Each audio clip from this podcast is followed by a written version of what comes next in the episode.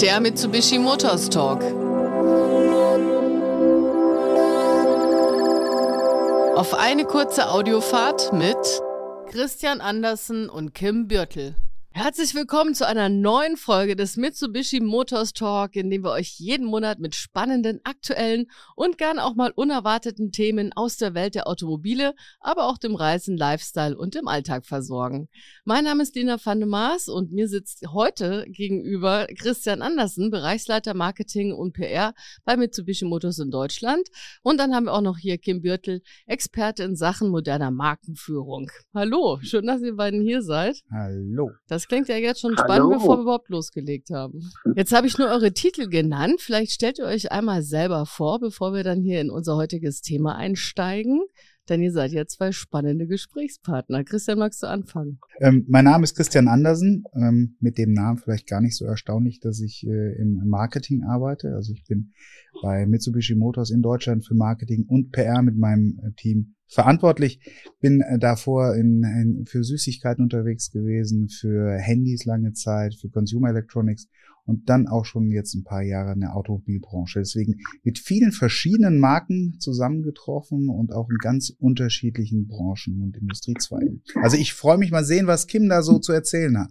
Ich bin Kim, ich bin ein Mentor für Veränderungsprozesse und ich habe früher in vielen Agenturen gearbeitet, vor allem auch sehr viel international als ein strategischer Planer und bin ähm, auch als Kulturwissenschaftler immer wieder fasziniert von diesem ja, Kulturphänomen Marke.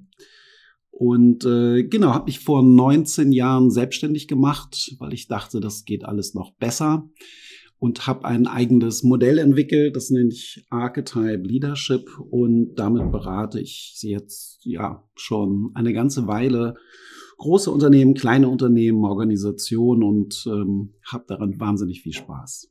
Ja, jetzt fragen sich wahrscheinlich alle Zuhörer, worum geht's denn heute überhaupt? Geht's ums Marketing? Ich verrate es euch. Es geht heute um Brand und Heritage. Und alle, die jetzt sagen, okay, Englisch kann ich nicht so richtig toll.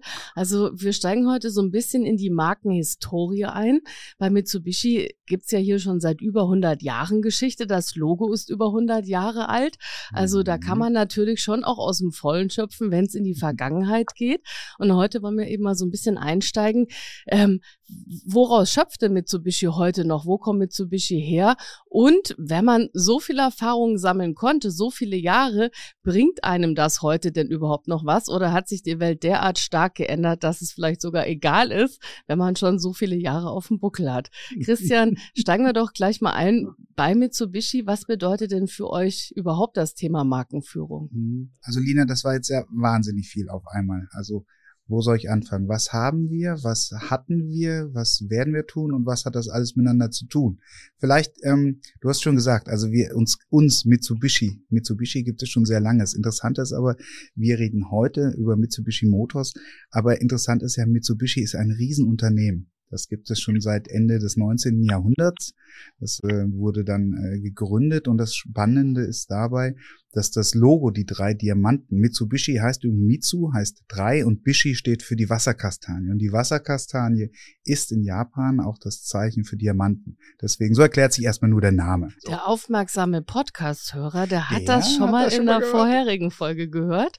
Und alle, die das jetzt noch nicht wussten, einfach mal zurückspulen. Wir haben schon ganz viele andere tolle Folgen. Da lernt man auch schon ein bisschen was. Aber jetzt eben steigen wir noch mal ein. Es gibt nicht nur mit Mitsubishi Motors, genau. sondern eben auch. Also und Mitsubishi ist ein Riesenkonzern. Beispielsweise in Deutschland sehen wir überall Klimaanlagen, Rolltreppen, Aufzüge, aber was vielleicht auch nicht so bekannt ist, Nikon, also dieser Fotoapparatehersteller, gehört auch zu Mitsubishi. Ebenso wenn man in Japan vielleicht mal gerne ein Bier trinken mag, Kirin, auch diese Biermarke, sehr bekannt in Japan, gehört auch zu Mitsubishi.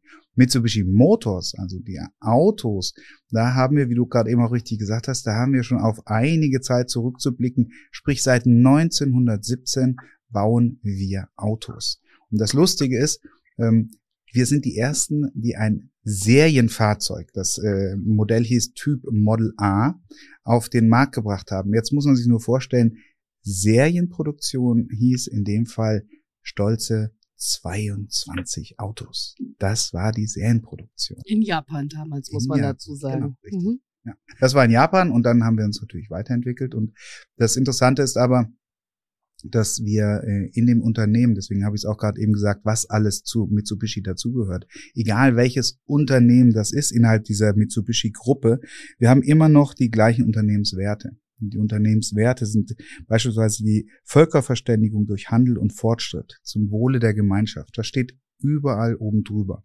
Ganz konkret einem Beispiel festgemacht bei Mitsubishi Motors. Wir waren die ersten, die beispielsweise wegen der Katalysatoren auch den blauen Engel bekommen haben, ja, für die Umweltschutz. Oder wir sind diejenigen, die auch Allradantrieb sehr weit nach vorne getrieben haben. Nicht nur weil wir technisch es konnten, sondern weil auch ein ganz klarer Benefit, weil die Menschen was davon haben mit Allrad, Thema Sicherheit. Mittlerweile ist das ja immer geläufiger, aber als wir damals angefangen haben, oh, Allrad, nee, nee, Allrad äh, macht auch Sinn, wenn man nicht nur unten in Bayern lebt und es da viel Schnee hat. Und jetzt muss man auch mal sagen, ich bin selber schon mit dem Motorrad durch Japan gefahren. Viele sehen da nur Tokio, aber Japan hat auch sehr viel Land. Und für alle, die noch nicht dort waren, ich sag immer, es ist so ein bisschen Amerika trifft auf Österreich mit japanischen Schriftzeichen, wenn man dort unterwegs ist. Also manchmal hat man wirklich das Gefühl, man fährt gerade durch Österreich, einfach nur um mal so ein bisschen die Landschaft zu beschreiben. Das ist natürlich jetzt sehr weit hergeholt, heißt aber auch, in Japan braucht man durchaus mal ein Allrad, um sich fortzubewegen. Also Japan ist auch ähm, ein sehr abwechslungsreiches Land, natürlich in jeglicher Hinsicht. Es ist auch sehr speziell, natürlich, äh, wenn wir an Tokio denken, dann ist es natürlich äh, rein platztechnisch ähm, nicht so komfortabel, wie man das vielleicht auf dem Land dann hat.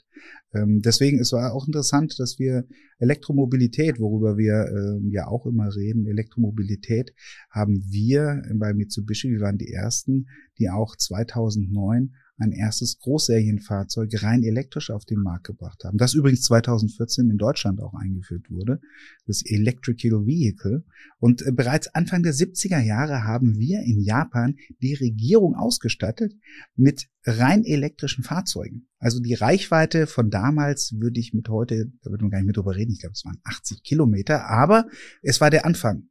Und das ist eben auch der Pioniergedanke. Das heißt, wir probieren etwas aus. Und für so eine Stadtfahrt reichen ja 80 Kilometer auch erstmal. Genau, absolut. Thema Elektromobilität. Viele von uns kaufen sich ja nicht jedes Jahr ein neues Auto. Und wenn man sich jetzt drüber nachdenkt, gerade im privaten Bereich, wir kaufen ein neues Auto, dann denkt man vielleicht auch drüber nach, Mensch, da gibt's ja auch diese Plug-in-Hybride, aber was ist das überhaupt? Ja, Was ist ein Hybrid? So. Und da sagen wir, kommt zu uns in die Autohäuser und stellt uns auch ruhig die Fragen. Also wir gehen gar nicht davon aus, nur weil wir uns jeden Tag mit so etwas beschäftigen. Nein, kommt zu uns und wir, wir gehen so weit, dass wir auch sagen, wir füllen mit euch gemeinsam irgendwelche Anträge, damit er Geld noch bekommt vom Staat oder vielleicht vom Land oder von der Stadt. Bis hin, was ist, gibt's eigentlich für Ladekabel? Ja, da gibt's ja unterschiedliche Kabel. Äh, wieso?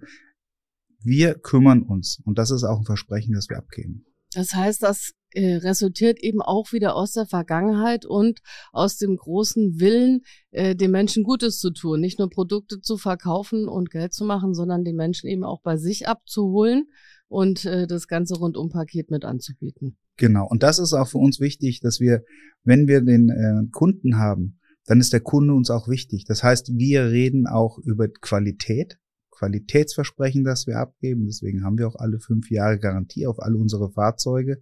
Und wir reden natürlich auch über das Preis-Leistungs-Verhältnis. Also für uns ist ähm, äh, ganz klar, die Marke Mitsubishi steht für Zuverlässigkeit, für Qualität und für auch für Preis-Leistung. Und das ist nicht nur einfach ein leeres Versprechen, sondern das äußert sich wenn wir auf unsere Statistiken gucken, auf äh, Pannenstatistiken, aber auch ganz klar mit unserem Garantieversprechen, das wir haben. Fünf Jahre Garantie auf all unsere Fahrzeuge und acht Jahre auf die Plug-in-Hybride bis zu 160.000 Kilometern. So, jetzt haben wir schon mal sehr viel Spannendes äh, aus der Sicht von Mitsubishi Motors gehört und wie man hier eben die Produkte sieht. Kim, jetzt haben wir heute mit dir einen Gesprächspartner, der sich Marken auch mal von außen ansieht, da vielleicht auch ja viel Learning in den letzten Jahren erfahren hat und wahrscheinlich auch beobachten konnte, wie sich auch da die Welt weiter dreht, wie vielleicht sich auch die Denkweisen ändern. Wie äh, siehst du denn das Thema Marke aus psychologischer Sicht? Wo, was ist denn da heute wichtig? Ja, vielen Dank für die Frage. Ähm, Für mich sind, sind Marken zunächst einmal nur eine Idee, die mal jemand gehabt hat und die sich unglaublich gut verzahnen mit tiefen Bedürfnissen, die äh, jeder Mensch verspürt. Und äh, diese, diese tiefen Bedürfnisse oder Sehnsüchte, die jeder von uns hat, die hat einmal ähm, der Schweizer Psychoanalytiker Carl Gustav Jung als ähm, Archetypen beschrieben, beziehungsweise als archetypische ähm, Lösungen, nach denen wir suchen, die sich uns anbieten, um uns in Lebensfragen zu helfen. Also kurz gesagt, Marken bieten dir Unterstützung an ähm, auf ganz unterschiedlichen Ebenen, damit du deinen Alltag besser bewältigen kannst. Und das sind so sehr universelle Themen und Werte, die da verhandelt werden und die im Hintergrund immer wirken. Und jede ma erfolgreiche Marke gelingt es, diese sehr universellen Werte immer wieder neu zu interpretieren, also sozusagen ins Jetzt zu holen. Und äh, wenn wir auf Mitsubishi schauen, dann sehen wir natürlich hier eine unglaubliche Hinwendung zum Menschen und auch vor allem eine wahnsinnig demokratische Marke. Also die so den Anspruch hat, das, was vielleicht eigentlich nur Eliten vorbehalten ist oder Premium-Bereichen, ähm, so zu entwickeln und voranzutreiben, damit es möglichst jedem Menschen zugänglich gemacht werden kann. Also ein Mobilitätsversprechen für jeden. Und dieses Mobilitätsversprechen hat sich natürlich über, über zunächst einmal Produkte artikuliert. Also das heißt, am Anfang war es natürlich ganz wichtig, ein voll funktionsfähiges Produkt zu haben, dass, dass diesem Versprechen auch gerecht wird. Und hat sich natürlich im Laufe der Zeit auch immer wieder verändert und den neuen Bedingungen sozusagen angepasst. Also es geht im Kern immer noch darum, Menschen Mobilität zu ermöglichen in möglichst allen Lebensbereichen mit einer Technologie, die sonst sicherlich irgendwie nur Eliten- oder Premium-Bereichen vorbehalten war. Und hier ist besonders, finde ich, sehr interessant und bemerkenswert die Form der Ansprache. Also es gelingt dieser Marke, finde ich, unglaublich gut, Menschen tatsächlich auf Augenhöhe zu begegnen und etwas zu können, was ich bei vielen Marken so sehr vermisse, nämlich zuhören können.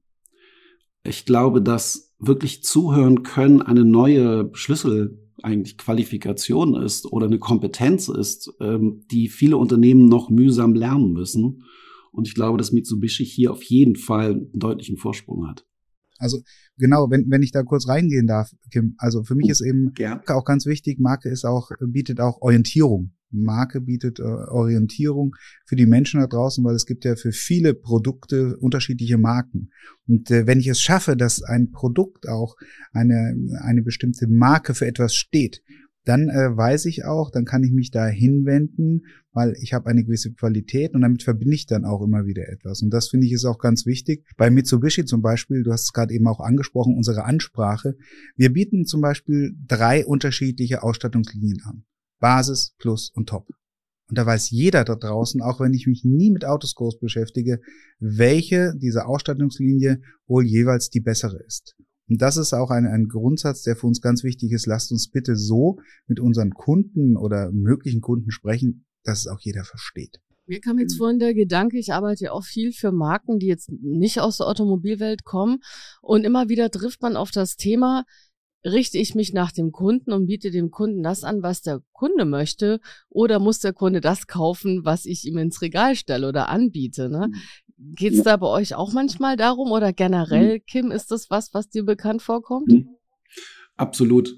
Ich äh, begleite auch einige Innovationsprozesse und es ist immer wieder die spannende Frage, äh, an wem orientieren wir uns? Und ähm, meine, meine Empfehlung ist grundsätzlich, sich immer an sich selbst zu orientieren, weil in meiner Beobachtung Kunden und Kundinnen überhaupt gar nicht wissen, was sie wollen oder brauchen, bis sie es haben. Deswegen ist es, glaube ich, aus sich selbst heraus ähm, Produkte oder Dienstleistungen zu entwickeln, die die grundlegende Idee der Marke transportieren, der richtige Aspekt. Der hat natürlich ganz häufig auch schon einen Zeithorizont, der in die Zukunft reicht um sich zu fragen, so was werden Menschen morgen brauchen. Und ich glaube, wenn dieser Prozess abgeschlossen ist und ein wirklich erster Prototyp vorliegt, dass es dann Sinn macht, diesen Prototypen auch im Alltag auszuprobieren und zu testen und dann auch zu optimieren.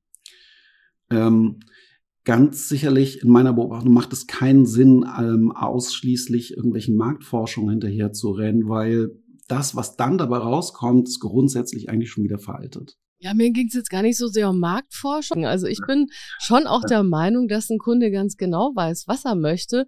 Und da sind wir eben wieder bei dem Thema, erstmal drei verschiedene Ausstattungen anbieten. Das heißt, ich kann eigentlich jedem Kunden, der schon weiß, was er will, möchte er gerne Geld sparen, braucht einfach nur ein Auto, mit dem er von A nach B fährt oder fährt vielleicht jemand sehr viel Auto, möchte einen sehr bequemen Innenraum, möchte vielleicht die teurere Ausstattung, weil er da jeden Tag draufblickt für viele Stunden.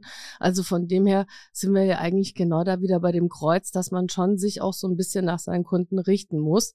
Und Mitsubishi macht das ja seit vielen Jahren. Diese verschiedenen Ausstattungslinien gibt's ja nicht erst seit gestern, Christian, oder? Genau. Also was mir gerade eben durch den, durch den Kopf kommt, ist ja auch dieser, dieser Ausdruck, den man selbst auch im, im, im alltäglichen Leben hat. Ja, also beispielsweise, oh Mensch, heute triffst du die Lina. Ach ja, das ist ja eine Marke. Was bedeutet das denn? Also eine Marke zu sein, da verbinde ich ja etwas damit. Und das ist bei Produkten auch so. Und äh, was ich äh, super spannend finde, sind ja immer in Marketing sind schnell große Versprechungen gemacht. Und wenn ich eine Marke habe, dann kann ich nicht nur große Versprechungen machen, sondern ich muss sie auch einhalten. Als erstes wird es wahrscheinlich das Produkt sein, das hoffentlich diese Marke das Versprechen auch einhält. Aber jetzt bei uns ganz konkret, bei Mitsubishi Motors, wenn wir sagen, wir kümmern uns, ja, da, dafür steht auch Mitsubishi Motors, kann diese Marke nur dann glaubhaft sein und auch wirklich leben und funktionieren, wenn das nicht nur das Produkt, sprich das Auto ist, sondern auch die Menschen, die dafür arbeiten. Das sind zum einen die, die bei Mitsubishi Motors arbeiten, aber vor allen Dingen sind es ja unsere Händler. Weil ich gehe ja zu meinem Autohändler und der kümmert sich wirklich um mich, ja. Und damit verbinde ich das. Also Marke ist viel mehr als nur ein Logo oder ein Produkt, sondern alle die für dieses Produkt mit dem Produkt auch arbeiten. Wie siehst du das, Kim? Haben sich Werte oder Markenwerte in den letzten Jahren verändert? Trennen sich da vielleicht auch eingefleischte Marken mittlerweile, weil es den einen eher um den Kommerz geht und ums große Verdienen und andere eben doch sich selber da so ein bisschen ja konservativ vielleicht auch treu bleiben wollen? Ich möchte zunächst einmal sagen, Christian, dass du absolut recht hast. Es geht darum, um, also Marke ist viel, viel mehr als das, ein Logo oder ein Produkt, sondern ein ganz entscheidender Faktor sind die Menschen, die mit dieser Marke zu tun haben und die sie auch leben und jeden Tag damit in Kontakt sind. Ähm, genau, vielen Dank für den Impuls. Ähm, ich persönlich glaube, dass sich Werte als solche nicht verändern. Ich glaube, Werte sind universell, aber äh, Werte werden uminterpretiert und bekommen eine ganz andere Bedeutung. Und wir kommen sicherlich aus einer ähm, generellen Gesellschaft, die eher sehr hierarchisch funktioniert. Das heißt, hier gibt es also insbesondere in Deutschland gibt es eine eine wirkliche Überzeugung, dass ähm, es gibt ein oben, eine Mitte und ein unten und das ist auch gut so. Und das hat sich komplett verändert. Also die Beteiligung, die ähm, Integration, äh, Inkludierung, Involvierung von Menschen auf Augenhöhe ist heute ganz sicherlich ein, eine, eine auch globale Veränderung, denn Menschen möchten mit in Prozesse integriert werden. Ihnen einfach nur das vorzusetzen und zu sagen, ja, fertig, ähm, das muss dir jetzt gefallen, diese Zeiten sind sicherlich vorbei. Und da merkt man stark, welche Unternehmen angefangen haben, auch eigene innere sozusagen ähm, Hierarchien abzubauen und eher in kleineren zumeist, also zumeist kleineren, aber partizipativeren Einheiten zu denken und zu agieren, ähm, da merkt man einen großen Unterschied in der Kultur eindeutig. Also es ist da wieder von Vorteil, eine alteingesessene Marke zu sein, die auch Tradition mitbringt und sich nicht ständig selber neu erfinden muss. Also wir sind jetzt eigentlich so ein bisschen beim Thema angekommen, dass der Konsument schon auch so eine gewisse Macht ausüben kann auf die Marke mit seinen Forderungen. Und wir hatten ja vorhin dieses, ja, muss der Kunde das kaufen, was ihm angeboten wird oder muss man da eben weit gehen? Und mittlerweile ist man ja auch bei den Fahrzeugen wirklich bei so einer großen Range angekommen. Früher hatte man Klassischen Verbrenner, den gab es vielleicht mit weniger Litern und mehr Litern. Ne? Also etwas äh, kräftigerer Motor oder ein bisschen weniger kräftiger Motor. Und heute fängt es ja an, möchte ich einen Verbrenner, möchte ich ein reines E-Fahrzeug, möchte ich ein Hybrid, möchte ich ein Plug-in-Hybrid und, und, und. Gehört das dann auch zu einer Historie dazu oder eben zu dem Learning, dass man dann vielleicht auch mal in die Breite wachsen muss und dem Kunden einfach auch mehr anbieten muss? Ja, also ich glaube schon, dass die, die Stärke einer Marke macht sich natürlich in einem größeren Umfeld noch mehr bemerkbar. Je stärker meine Marke ist und je deutlicher meine Marke für etwas steht, umso eher werden ja dann auch die Menschen bei mir, bei meiner Marke bleiben. Und ja, die Marke muss sich auch kontinuierlich weiterentwickeln. Also den, den, den Wertewandel, der angesprochen wurde. Ich glaube, für, für Mitsubishi, wir haben unsere Werte, was ich am Anfang gesagt habe, und für diese Werte stehen wir jetzt schon seit über 100 Jahren. Das sind einfach grundsätzliche Werte und die sind auch keinem großen Wandel unter, ähm, unterzogen. Jedoch die Art und Weise, wie sie interpretiert werden, wie sie wahrgenommen werden, ich glaube, das hat sich etwas verändert und das muss sich ja auch in der Kommunikation niederschlagen. Wir haben jetzt eine, äh, eine Anzeige gestaltet für ein aktuelles Fahrzeug von uns und direkt daneben war in der Zeitschrift eine Anzeige von unserem Fahrzeug von vor 30 Jahren, Pajero. Und da hat, merkt man natürlich die Ansprache und auch die Inhalte haben sich natürlich verändert. Und da heißt es natürlich, ich muss auch als Marke mit der Zeit gehen. Unser Logo Seit den 1870er Jahren ist das das identische Logo, aber es hat sich immer vorsichtig weiterentwickelt. Das heißt, ich werde gar nicht, wenn ich die jetzt sehe, sage ich, ach, das ist Mitsubishi, die drei Diamanten, die sahen immer genauso aus. Aber wenn ich die nebeneinander lege, dann werde ich feststellen, hoppala, da hat sich doch einiges getan. Und das ist es, Markenpflege. Die muss vorsichtig sein. Wir leben ja heute in einer Zeit, in der es sehr, sehr viele Startups gibt. Das heißt, eigentlich legen viele gar nicht mehr so Wert darauf, eine alte Marke zu sein, weil sie sagen, ich bin jung, ich hole mir das Geld und ich biete dir jetzt was Junges, Frisches an. Das heißt, vielleicht, Kim, können wir da nochmal einsteigen. Ähm, ist es denn wichtig, auch eine Tradition mitzubringen, um vielleicht auch nochmal eine andere Glaubwürdigkeit mitzubringen, gerade jetzt, wo alles so schnelllebig ist? Ja, ich glaube, es ist die Verbindung. Also die Verbindung aus beiden und eine gelungene Neuinterpretation. Ähm, ich versuche mal ein Beispiel ähm, aus der Modeindustrie. Äh, ich, ich, beobachte zum Beispiel sehr gerne irgendwie die Entwicklung von Burberry, ähm, englische Marke. Und Burberry ist wirklich eine uralte, sehr, sehr konservative ähm, britische Marke. Der ist einfach immer wieder gelingt durch die Neuinterpretation ähm, von, von Mode und von, von ihren Produkten, also auch in der jetzigen aktuellen jungen Zielgruppe total attraktiv zu sein. Also immer wieder auch Gesprächs, also Gesprächsstoff zu liefern, der, der interessant antizipiert wird. Ähm, also was ich sagen möchte, ist, dass ähm, per se verhindert eine lange Tradition keine Innovation, sondern es geht meines Erachtens immer darum, ähm, auch in der Lage zu sein, ähm, sich, sich wieder selber neu zu erfinden und sich selber neu zu interpretieren. Und dafür braucht es manchmal eben auch einen gewissen Abstand zu sich selbst und zu sagen, so, okay, schauen wir doch mal um, wie, wie werden wir eigentlich heute besprochen? Wie wird zum Beispiel das Thema Automobil heute eigentlich besprochen und verhandelt? Was hat sich verändert? Und und darauf Antworten zu finden aus der eigenen inneren Haltung heraus, ist meines Erachtens sehr gelungen, um einerseits immer wieder in die Selbstähnlichkeit zu kommen, also sich selbst gerecht zu bleiben, so oder sich selbst treu zu bleiben. Ähm, andererseits aber auch mutig genug zu sein, zu sagen, ähm, okay, wie, wie wird das eigentlich heute heute verstanden und heute benutzt und heute, wie muss es heute sein, dass es heute zum Teil eines gesellschaftlichen Gesprächs wird.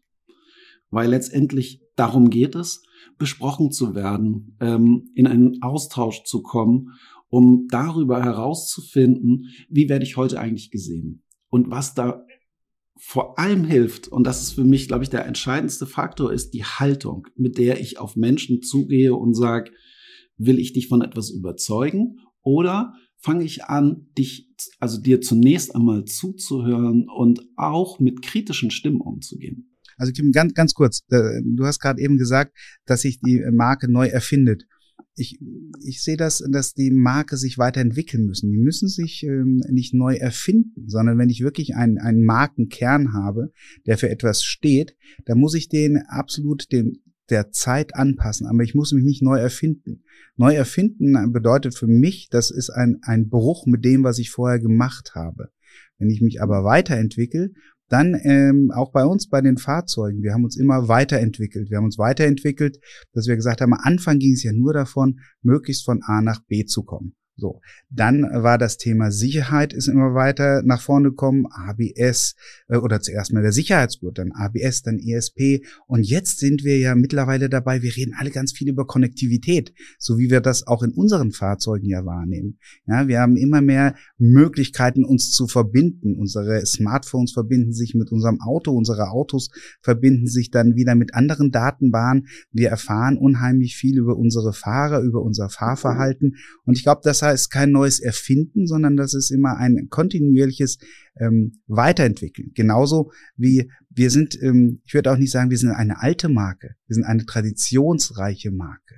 Alt klingt für mich sehr schnell angestaubt, aber wir sind eine traditionsreiche Marke und wir haben die Möglichkeit, auf einen sehr großen Erfahrungsschatz zurückzugreifen. Das sehen wir gerade eben bei den Plug-in-Hybriden. Das ist ja eine sehr komplexe Technologie und die nutzen wir schon sehr lange. Und das ist für uns auch der Vorteil, wo wir wieder dieses Qualitätsversprechen auch haben, das sich eben auch einlöst, weil wenn jemand das erste Mal sich bei uns in ein Eclipse Cross Plug-in Hybrid reinsetzt und losfährt, der merkt nicht, dass er in einem speziellen Hybrid, Plug-in-Hybrid sitzt, sondern er glaubt, er sitzt in einem Automatikauto und dann fährt er einfach los. Und genau das muss es sein. Ja, da stimme ich dir zu. Also das der Aspekt der, der Neuerfindung sozusagen heißt eigentlich, also ist für mich nur sozusagen eine, eine Übung darin, wie weit gelingt es mir, immer auch wieder eine Außenperspektive auf mich selbst herzustellen.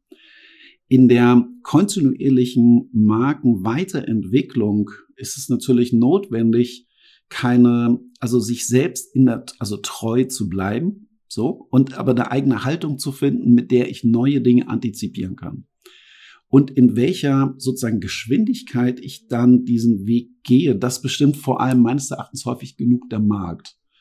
Also zu sehen, wie schnell doch auf einmal, und ich glaube, das ist zum Beispiel eine große Veränderung in unserer Welt, ähm, dass wir beobachten können, wie schnell neue Dinge auch ähm, äh, massenkompatibel werden. Und ähm, also gerade das ganze Thema ähm, neue Antriebsarten im Automobilbereich finde ich, ist bahnbrechend, wie schnell das tatsächlich gekommen ist. Mm, ja, aber auch da finde ich, äh, es gibt es gibt immer noch Unterschiede. Wir haben zum Beispiel bei uns, im, ich weiß nicht, da gibt es ja den Space Star. Der Space Star ist unser Einstiegsmodell und dieses Einstiegsmodell, das ist wirklich das, das ist noch ein ein Auto, das wirklich und da sind wir auch stolz drauf. Das ist einer der erfolgreichsten äh, japanischen Modelle der letzten Jahre äh, auf dem gesamten deutschen Markt. Und das ist für uns auch so wichtig, weil dieses Fahrzeug hat noch nicht äh, überall Assistenzsysteme. Denn nur weil ich etwas machen kann, heißt es noch gar nicht, dass das wirklich erstens sinnvoll ist und zweitens, dass es auch wirklich jeder überhaupt haben will. Weil zum einen, wenn ich den Space da nehme, dann fahre ich da nicht äh, groß in den Urlaub 500, tausende Kilometer, sondern das ist ein Fahrzeug, was ich natürlich auch oft bewege, wenn ich mal über die Landstraße fahre oder auch gerade im Stadtverkehr. Und da gibt es einige Assistenzsysteme, die werden, die werden einfach, die werden unnütz äh, reingebaut. Und das finde ich eben, ähm, die Möglichkeiten eben abzuwägen, was kann ich, was mache ich und was ist auch überhaupt sinnvoll, das anzubieten. Genau, aber das ist eben, die, finde ich, die eigene Haltung von Mitsubishi. Also eben genau das sozusagen darauf Antworten zu finden, was, was ist denn jetzt wirklich eine pragmatisch, eine Nutz, eine nützliche Lösung und was ist eigentlich nur irgendwie überflüssiger Ballast, der dich verwirrt. Aber das finde ich ist eben die, also die klare Haltung hinter der Marke, ähm, neue Dinge zu antizipieren. Und ich finde, das kann man, kann man sehr gut und sehr selbstbewusst in den Markt tragen, denn ähm, auch das sozusagen wird gebraucht. Absolut. Und erfreut sich ja zum Glück eine hohe Nachfrage. Also Hausaufgabe für alle Zuhörenden, die vielleicht auch noch einen alten Mitsubishi bei sich stehen haben, weil sie eben schon seit vielen Jahren, vielleicht schon seit Jahrzehnten Fans sind. Einfach mal das Logo beobachten, was sich da verändert hat und für alle, die jetzt Fan der Marke geworden sind. Heute hat es mich gefreut, dass ihr euch die Zeit genommen habt, Christian Andersen und Kim Bürtel. Ich fand's super spannend, eben auch mal so wieder behind the scenes zu gucken und eben auch zu erfahren, dass es nicht nur Mitsubishi Motors Deutschland gibt, sondern eben Mitsubishi auch noch sehr viel mehr ist als das und sehr viele Untermarken hat. Vielleicht steigen wir da in einem der nächsten Podcasts nochmal mit ein, auch in die vielen verschiedenen Autotypen, die es so gibt, Antriebsarten und, und, und. Also wir haben ja noch ein Riesenthemenfeld, das noch nicht ausgesprochen ist. Das war ja der erste Anfang. Von dem her freue ich mich jetzt schon auf die nächste Folge und wünsche euch erstmal noch einen schönen Tag. Bis bald. Prima. Vielen lieben Dank. Es freut mich sehr zu sehen, dass es Mitsubishi gelungen ist, über all die Jahre, also jetzt schon weit über 100 Jahre, ihrer Tradition und ihren Werten so verbunden und treu zu bleiben und diese aber auch immer wieder so aktuell und interessant und spannend und innovativ anzubieten, so dass die Marke auch heute noch eine hohe Relevanz für Menschen hat und und das ist sicherlich die Basis für eine echt tolle Zukunft. Sehr beeindruckend. Vielen Dank. Das lassen wir doch genauso stehen. Und damit bis bald. Danke.